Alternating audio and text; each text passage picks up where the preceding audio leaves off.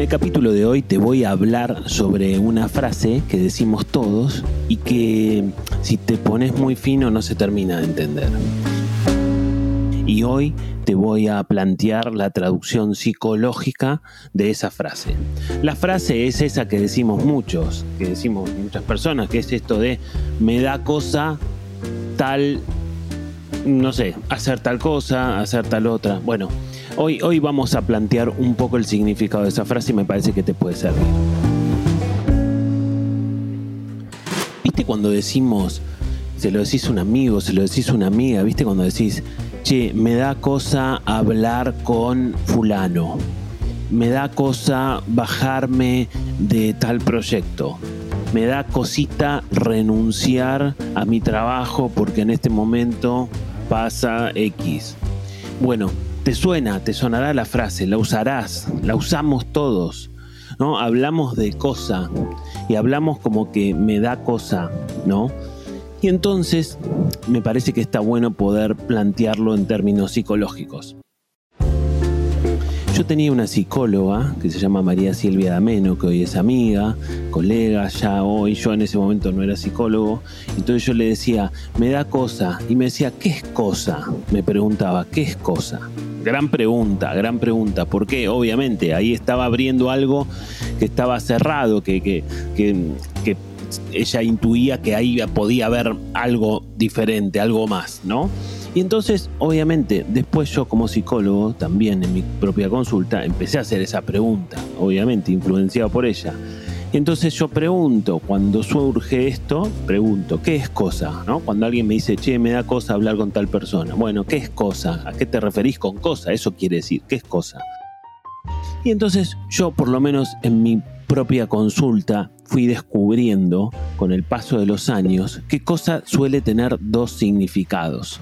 Cosa quiere decir, em, bueno, suele, suele tener como dos, dos referencias que se presentan habitualmente. Quizás tenga más, pero hay dos que se destacan por sobre el resto. Y estas dos cosas que, suelen ser cosas, valga la redundancia, estas dos, estos dos significados que suelen ser cosa, em, en general muchas veces aparecen en forma de miedo o en forma de pena. Por ejemplo, si yo digo, me da cosa hablar con mi pareja sobre este tema, muy probablemente ahí aplique, me da miedo hablar con, con mi pareja sobre este tema, ¿no? Por supuesto que la frase suena muy diferente, no es lo mismo decir me da cosa hablar con mi pareja sobre esto que decir me da miedo hablar con mi pareja sobre esto. Tienen impactos completamente diferentes tienen pesos diferentes. La palabra, la palabra miedo tiene mucho más peso que la palabra cosa, que es bastante como genérica, por decirlo de alguna manera.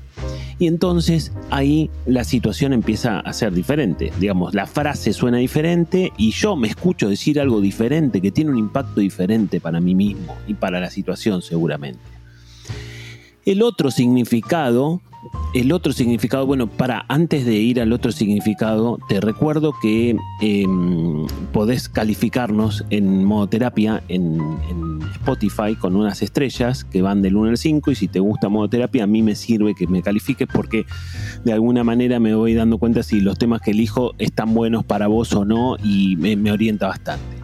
Y la otra cosa que siempre te recuerdo es que, bueno, sabes, si venís escuchando modoterapia, que yo formé un equipo de terapeutas Que, hago las admisiones de ese equipo de terapeutas y si tenés ganas de empezar una terapia puedes mandar un mail a equipo y ahí te van a contar y te van a explicar un poco cómo son los, parámetros del equipo, los honorarios y todas esas cuestiones y yo te voy a hacer la entrevista de admisión.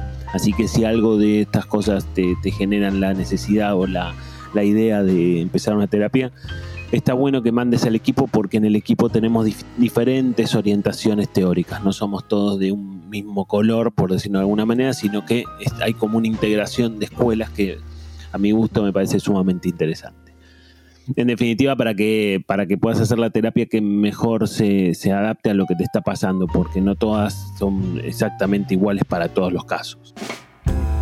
Bueno, luego de estos, de estos avisos que, te paso, eh, te, recuerdo, ¿no? Te decía que el primer significado más habitual de cosa es miedo y el segundo significado más habitual de cosa es pena.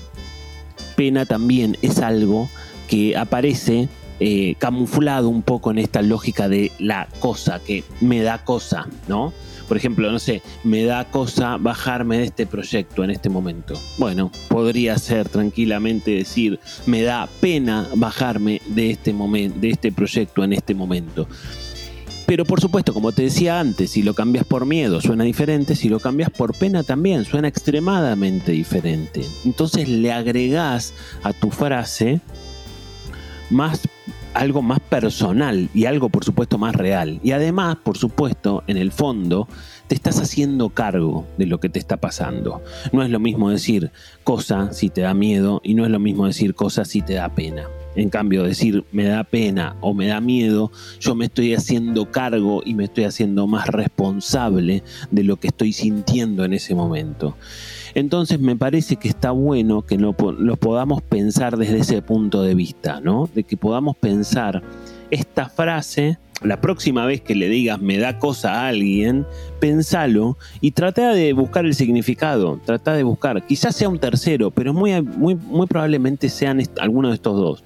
Esto de la lógica mm, del miedo o de la pena. Digo, pregúntatelo cuando vos te escuches decir cosa, o cuando escuches a alguien decirle decir cosa, ¿no? Digo, está bueno, como obviamente estas cosas se dan en un marco terapéutico, en el consultorio, ¿no? No sé, si yo me voy a tomar un, café con un amigo y me dice me da cosa, no le voy a decir, che, ¿qué es cosa?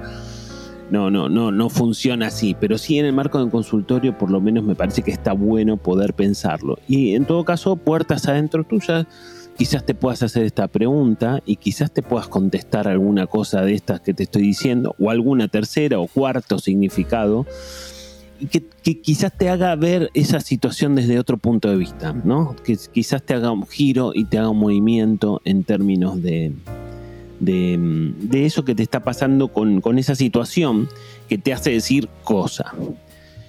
Espero que, espero que te haya gustado este capítulo y espero también sobre todo que te sirva y, y te recomiendo que no te pierdas el próximo capítulo de modo terapia íntimo.